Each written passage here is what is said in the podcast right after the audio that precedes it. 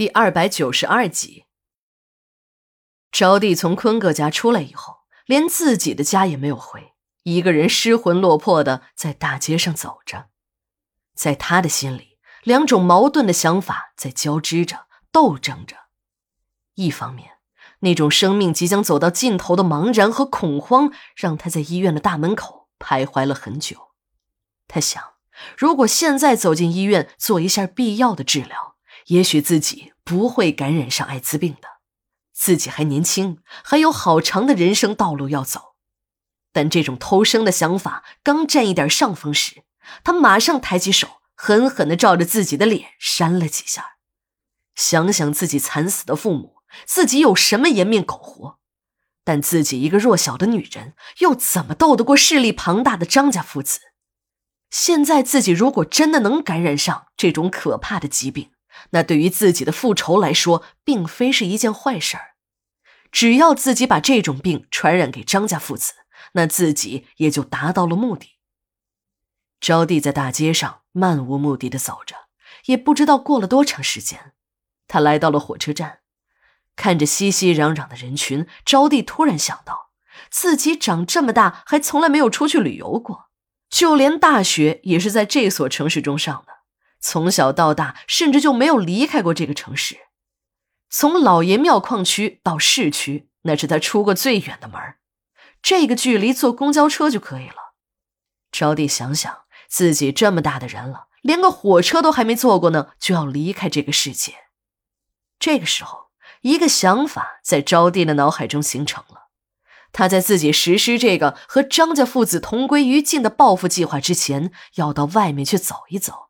把那些仅仅停留在文字上的湖光山色、锦绣江山，用自己的身心感受一下，好好的再享受一下生活，再死去也不枉此生了。虽然有了出去走走的想法，但他还是没有想好该去哪里。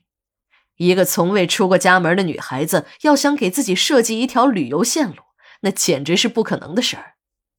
已经站在了售票窗口前的招娣，在售票员一再询问下。却一时想不起来自己要去哪儿，听售票员问的急，便应付了一句：“随便。”售票员看着这个漂亮的姑娘，也不像是有精神病的样子，以为是自己的耳朵听错了。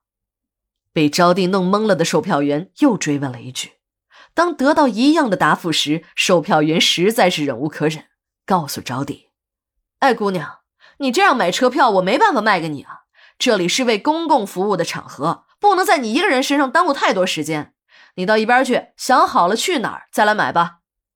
后面的旅客一下就把犹豫之中的招娣挤出了队伍。正在这时，一个好心人出现了。正是这位好心人的出现，招娣又一次进入了危险的圈套。看着招娣失魂落魄的样子，一个人低着头往售票大厅的外面走。一个面容和善的中年妇女一把拉住了招娣，说。哎呀，妹子，我这儿富裕出一张票，你看你用得着不？招娣还以为是碰到了票贩子，一只手接过了票，一只手就把刚才买票的钱塞给了那个中年女人。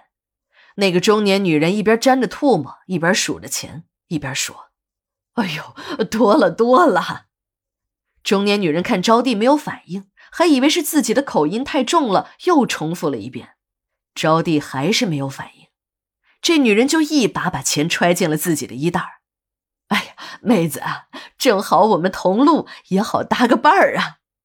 说着，还非常热情的拉起了招娣的手，一起走进了候车室。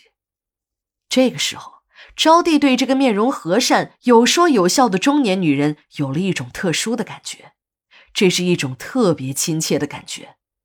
自从母亲离开了自己，已经好久没有人这么关心自己了。